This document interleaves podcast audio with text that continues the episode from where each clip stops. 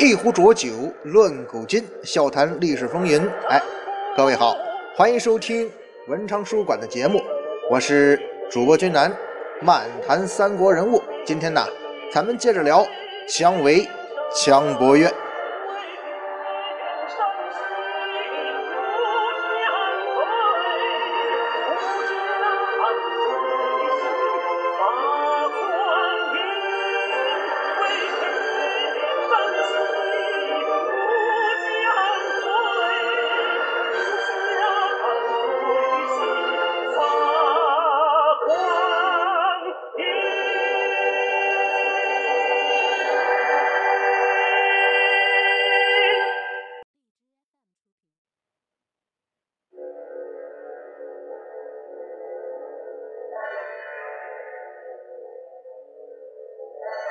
上一回啊，咱们讲到姜维的顶头上司费祎呀，哎，他在蜀汉这边，他是个鸽派，他并不赞成大举北伐。当然了，费祎有自己的理由，因为费祎认为啊，蜀汉的生存之道不是北伐，因为蜀汉不具备这个实力啊，他的综合国力并不具备打败北方那个中央集权帝国的实力。而且这个打仗嘛，它确实是一个非常耗费国力的事儿。对于仅有百万人口的蜀汉来说，如果要出兵十万，那么上回军南也跟大家伙说了，至少要有三十万甚至五十万民夫去为军队服务。也就是说，等于蜀汉的劳动力都去打仗了，那么谁来搞生产呢？所以呀，每次姜维要出兵，费祎给他的兵马也不过是万把来人。这对于有更大抱负的姜维来讲，哎，这个胃口是远远满足不了他的胃口啊。那么，咱们上回君南给大家伙留下一个问题，就是从这个明面上来讲，费祎不赞成北伐，是因为他觉得蜀汉这个国力啊，支撑不起大规模的北伐。那么费祎有没有什么私底下的想法呢？就像咱们分析姜维一样，姜维的对于北伐呢，也是有公心有私心两方面的想法。而费祎呀，他也是一样的。咱们说一个政治家啊，作为一个政治家，他最希望做到的事儿是什么呢？无非就是权倾朝野，施展抱负。大家注意啊，这里的权倾朝野其实是一个中性词。因为你只有权倾朝野，才能施展自己的政治抱负呀，要不然你算什么政治家呢？具体到费祎这里，咱们说费祎呢，他也是好不容易才爬到这个政治地位的，是吧？又在东吴当外交官什么的，又去汉中带兵打仗，也不容易。那么到了他这个地位，他这个时候。最重要的是什么呢？作为政治人物来讲，他要巩固自己的权利。对于在自己上面的那个皇帝刘禅，你得找一个微妙的平衡啊。你毕竟不是诸葛亮啊。而对于自己这个下级，包括周边那些蠢蠢欲动的各派势力，你也得随时保持警惕。那么，在蜀汉所有的政治势力当中，对费祎啊威胁最大的人。他恰恰就是姜维呀。为什么这么说呀？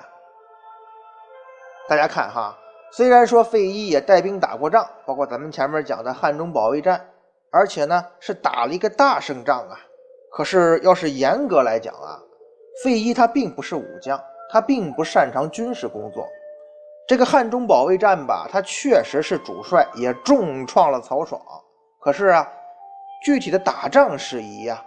费祎靠的还是王平啊那些将军们，自己呢是一位个作为一个最高的精神领袖而存在的。具体的带兵打仗、排兵布阵呢，费祎啊，咱严格来说，他其实是个外行，因为他从来就不是一个军人，他一直是做外交工作呀、行政工作呀。只是说他做了蜀汉的领导人之后呢，面对北方曹魏来犯，他不得不啊把军事工作也抓起来了。那具体到带兵这方面，他肯定是不如姜维啊。咱们看，在中国历史上，往往有一个有趣的现象，或者说一个规律吧，就是一般遇到事儿都是文官主和，武将主战啊，大多数情况下不能说全部啊。咱们如果细细去想一下，这种立场并不奇怪呀。为什么呀？因为人都是这样，都喜欢呃站在能把自己发挥出来的立场去站。为什么？因为这样才能发挥自己的优势，才能建功立业呀。费祎是主和派，那自然而然啊，他对于军队的控制力也就不像诸葛亮时期那么强。因此呢，他就要时时警惕姜维这种人呢。姜维可是军方大佬啊。如果他借助北伐这件事最终达到抢班夺权的效果，那可就不好了。试想一下，如果姜维获得权力，他大举北伐，这意味着什么呢？这意味着蜀汉大部分的军力和财力都会被姜维所掌控啊。就算一开始姜维没打什么大胜仗，他也会慢慢的做大呀。一旦到姜维取得战场大捷之日，也就是费祎权力没落之时啊！站在费祎的角度，那我要巩固自身权力啊！既然要巩固自身权力，就不能让你姜维掌握大权，也得压制你的北伐计划。这大概就是费祎的私心吧。客观的来说呀，费祎这个人的政治生涯还是非常成功的。咱们看啊，他跟刘禅，包括和下边的群臣，这关系处理的还都算比较融洽。哪怕是对姜维有压制，他也恰到好处。是我不让你大规模北伐，可我也没说不让你带兵北伐，万把人我还是给你的嘛。所以啊，这个时候的费祎真的可以说是大权在握了，他跟各方面都达到了一个平衡。咱们不妨啊做一个对比，那就是费祎跟诸葛亮的官衔对比。费祎的官衔是什么呀？汉大将军、录尚书事、领益州刺史、丞相侯。诸葛亮呢是汉丞相、录尚书事、领益州牧、武乡侯。咱们看，基本上他就一样了。所以呀，这个时候的蜀汉，咱们可以说已经进入了费祎时代。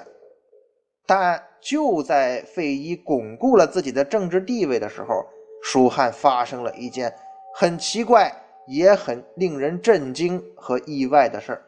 延熙十四年夏天，费祎啊回到了成都，结果成都有一位望气者啊，就是瞭望瞭望的望哈，望气者，这个呢大概就是算命先生的一种啊，算是术士吧。他一望这个气哈，他就跟这个费祎说呀。说在成都无宰相位，成都这个地方啊不适合宰相待着。当然了，这个时候的费祎他不是丞相啊，那丞相已经被刘禅不设不设丞相了嘛。但是咱们看跟诸葛亮的这个官职一对比呀，费祎基本上就是蜀汉的丞相了。因此，既然术士这么说了，费祎他也不敢在成都停留啊，所以。入冬之后呢，他就离开成都，驻扎在了汉寿。哎，可见这费祎那时候那人呐，他是迷信嘛，可迷信害死人呐，费祎就吃了这个亏。当然了，咱们说费祎大权独揽，已经是实际上的丞相了，可他跟丞相还差那么一步。哎，差哪一步啊？就是开府治事。开府什么意思呢？开府其实用咱们现在的话来讲啊。就是类似于自行组阁，哎，建立你自己的行政部门机构。蜀汉这个政权从它成立到费祎这个时代，有权开府的有两个人，那就是诸葛亮和蒋琬，就是费祎的两位前任领导人。那费祎作为他们的后任者，他也一直在为这个事儿努力，他也想开府。终于啊。功夫不负有心人，也就在这个时候，费祎成了第三个可以开府的人。公元两百五十二年，后主刘禅诏令费祎：“你开府吧。”那费祎这个高兴啊，对吧？我终于做到了跟诸葛亮和蒋琬一模一样的这个政治地位了。所以到了来年春节过年的时候，就特意在汉寿举行了岁首大会啊，过年嘛，大家吃吃饭。喝喝酒是吧？费祎在这个席上呢，就亲自给群臣是一个个敬酒。哎，由此可见，费祎首先是很平易近人，跟大家伙关系处的不错。再一个，他这时候确实高兴啊，到了自己个人的这个政治生涯的一个顶峰了嘛。这个席间就是中筹交错，那是好不热闹啊！过年嘛，大家伙都挺高兴的。费祎高兴啊，喝的是摇摇欲坠。可这个时候啊，乐极生悲了。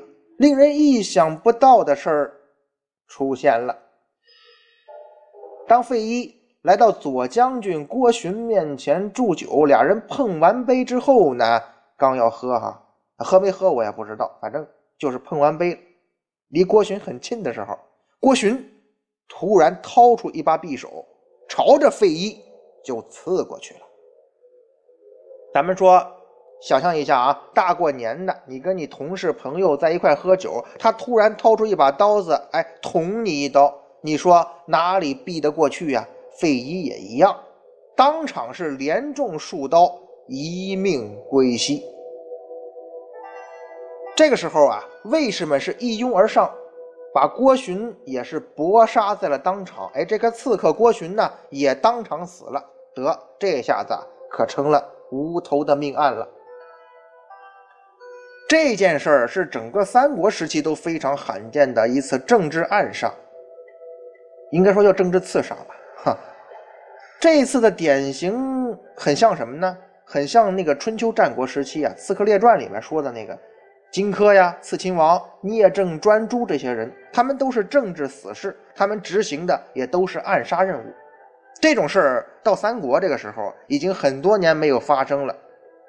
其实三国历史上暗杀倒是不少，比方说吕布杀董卓，可是吕布那一次啊，类似于兵变啊，更像是。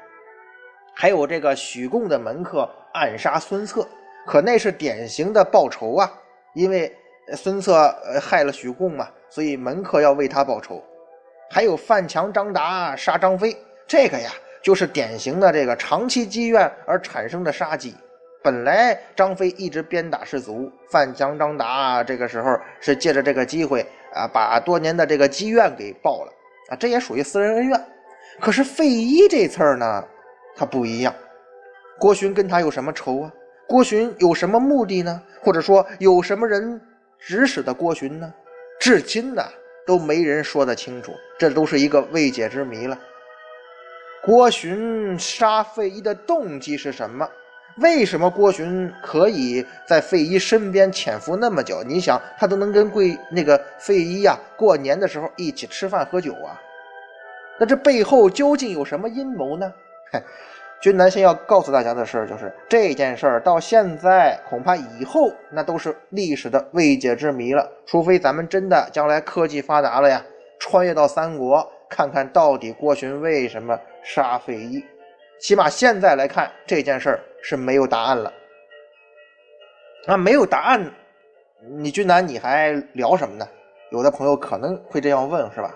但是啊，费祎被杀和姜维的上位有直接关系啊，所以咱们必须要在费祎被杀这件事上啊，好好的给研究研究。在说费祎这件事之前呢，咱们不妨啊再扯一个关于暗杀的故事。为什么要扯这个故事呢？因为我我一直觉得啊，这件事跟费祎被杀有那么点像，那就是民国时期的黄远生被刺一案。黄远生先生啊，被称为是中国第一个现代意义上的记者，他的远声通讯呢，当时啊被视为中国新闻界的一大品牌，哎，著名的记者，民国时期的。从更深层的价值和更为深远的意义来说呀，他是一位新文化的先驱者，这是百科对他的评价啊。咱们说白了吧，就是一位中国很早的著名的记者和文化人。一九一五年，袁世凯准备称帝呀，他为了给自己造势嘛，就极力的收买知名的人士为他鼓吹，甚至还包括梁启超先生。那自然而然的，像黄远生这样著名的记者，袁世凯也看中了，这是笔杆子呀，名震海内外嘛。于是想方设法要把黄远生揽在旗下，强聘了黄远生担任他的那个袁世凯御用的《上海亚细亚报》的总撰述，搁现代话讲，啊，就是总编了。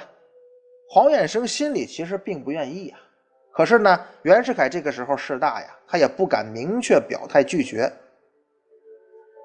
在他担任这个《亚细亚报》的总撰述之后呢，袁世凯表明了目的了，派人就向黄远生表示啊，说黄先生啊，这袁大总统啊，想这个当皇帝了啊，要你呢撰写这个赞成帝制的文章，舆论造造势嘛。事成之后呢，将会得到十万元的酬谢和一个部长的席位，有钱有官你干不干？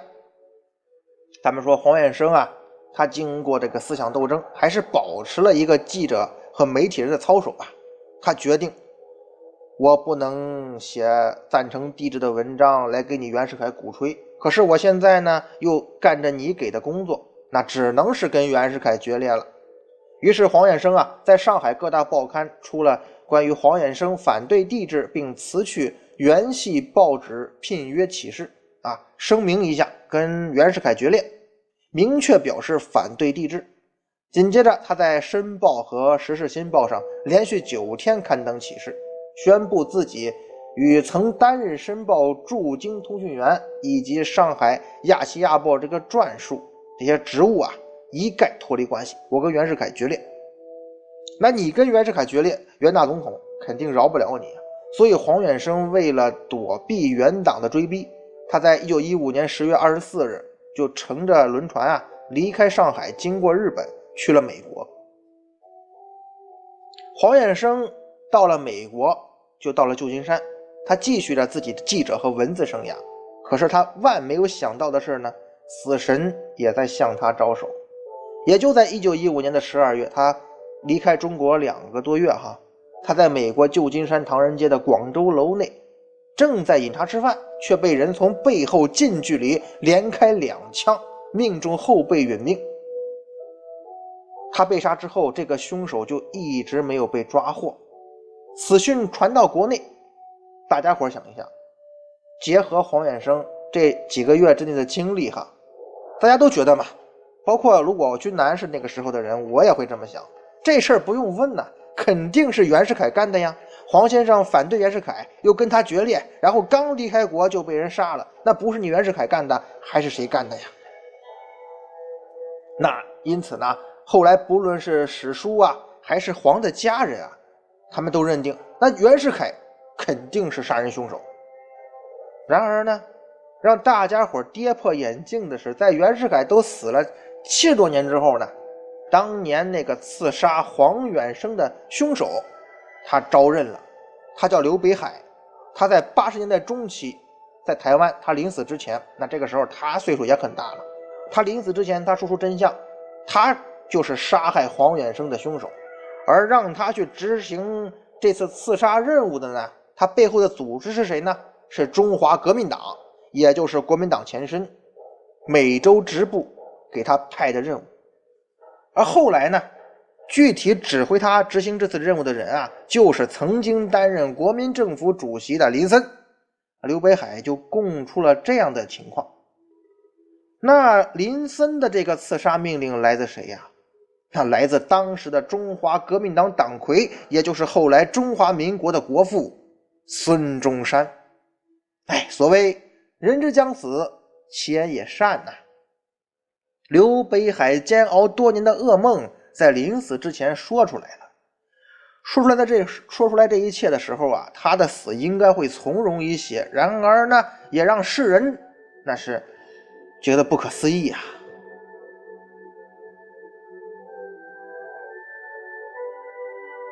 大家试想一下啊，如果这个刘北海没有临终前的忏悔，没有交代自己杀害黄远生的情况和背后的指使，那大家伙会一直认为袁世凯干的嘛？袁世凯这个黑锅是要一直背下去了，不可能再解脱。现在网上关于这个黄远生先生的词条啊，已经把他的这个死亡的呃罪魁祸首归到革命党身上了。可是呢，因为这个命令是孙中山先生下的。孙中山是国父，不能抹黑，于是又有了很多说法来给孙先生开脱。比如说当时啊，旧金山当地报纸便报道中国著名记者某某某抵美的消息。这个呃音译啊叫做黄远庸，而远呢又袁就袁世凯那个袁呢又是同音，所以华侨中反袁的人就奔走相告，说这个人呢是袁世凯的本家。而当地的国民党人呢，那时候叫革命党了啊，又恶意宣传，使得华侨都认为这个黄远生就是袁世凯派到美洲来鼓吹帝制的亲信，因此呢，才被革命党人误杀了。这个辩解啊，我个人觉得非常的无稽之谈。那你就把这个革命党说的跟黑社会混混都不如的乌合之众了。这刺杀黄远生怎么着也是一次针对名人的行动吧？那万一失败或者败露，那是非常严重的事儿啊！哦，这么严重的事儿，怎么可能就是美洲支部的几个革命党道听途说就下得了决心呢？黄远生跟袁世凯决裂，他出国之前是反复登过报纸的，可以说那不能说全国皆知，起码你革命党是知道的吧？那美洲的革命党分部，要么是消息过于封闭。要你要是连这都不知道，那也不用再干革命了吧？况且最后那个凶手刘北海也说了，是林森亲自指挥刺杀的呀。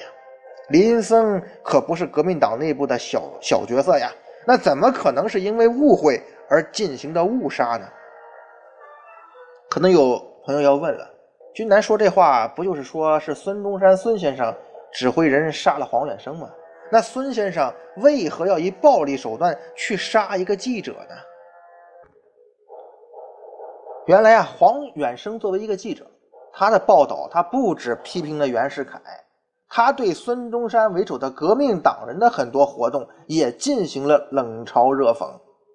比方说，他揭露和讽刺孙大炮出卖国家利益，借助日本财阀的资金图谋执政。咱们后来也知道，孙先生孙中山确实跟日本人讨论过这方面的合作计划，而且黄远生文笔了得呀，在海内外华人中的影响也很广泛。从这点更说明，他们不可能误杀，怎么能不知道这个人是黄远生呢？所以革命党也怕因为黄远生的这些文章影响了孙中山在海外华人中的政治根基和革命资金的来源，进而就妨碍了孙先生。以党德国的计划呀，这种情况下，孙中山肯定大为愤怒。而这个时候，黄远生不是得罪了袁世凯吗？正好一石二鸟啊，既剪除了这个多嘴的黄远生，还让袁世凯这个对头替我背了七十年的黑锅，还维护了孙中山的光辉形象。哎，这个计划确实制定的很周密，也很有目的性啊。黄远生先生这个被杀之谜，确实因为这个凶手临死之前的交代被解开了。那么相应的，我们会联想一下，宋教仁是谁杀的呢？是现在咱们都认为是袁世凯干的。可是当时袁世凯手握兵权，他真的会怕宋教仁进行的所谓大选吗？就算是宋教仁最后控制了议会，把这个国体变成了总理内阁负责制。他袁世凯就真的没有办法了吗？这毕竟是咱中国呀，有中国式的办法，枪杆子里出政权嘛。像后来段祺瑞说取消国会，那不就取消了吗？刺杀宋教仁，咱们说最大的受益者，绝不是咱们普遍认为的凶手袁世凯，那最大的受益者是谁呢？嗨，可惜呀。刺杀宋教仁这件事，他不像刺杀黄远生啊，最后凶手没有出来解密，于是宋教仁之死也就成了永远的无头公案。咱们研究历史啊，其实并不是要解开历史真相，因为很多历史真相，甚至大部分历史真相是不可能还原了，而历史事件又不是拍电影，能够让大家伙重新看一遍。同时啊。研究历史也不是搞侦探案件，不是名侦探柯南搜寻各种证据来证明这案件元凶到底是谁。因为呀，很多案件当时可能铁证如山，而后来却成了冤假错案，这种历史上的事儿太多了。尤其这案件侦破引入 DNA 鉴定之后啊，像美国他就专门建立了起源登记中心，对之前的很多案件进行了重新比对。根据这个密歇根大学起源登记中心的统计，从1998年以来啊，二十多年，全美国已经有多达1473名蒙冤者入狱。当然，这是平反的啊。仅2013年就有87起。也就是说呀，即使进入21世纪之后，严谨的破案情况下，仍然是错误百出啊。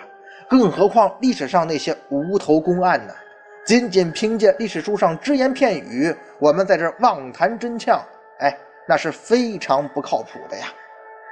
所以，君南想告诉大家的是，就是很多时候历史是没有真相的。我们研究历史，仅仅只能根据历史一些证据，做一个相对合理或者说个人的解释吧，至少让部分人能够感受到历史的温暖。让大家伙感受到那些历史人物曾经都是活生生的人，而不是供在牌位之上的偶像，也就可以了。至于宋教仁之死，大家伙仁者见仁吧，反正我是不敢多说呀。为什么要说，呃，这个黄远生和宋教仁被刺案件呢？因为。费祎被刺案跟这两件事也有很多相似之处。关于费祎被刺案呢，君南在这儿说一下个人看法。我们用排除法逐项的去去除那些错误答案。其实跟我们的主人公姜维的关系就在于。费祎之死的最大受益者好像就是姜维，那么费祎之死的凶手或者说指使者是不是姜维呢？咱们呢下回接着说。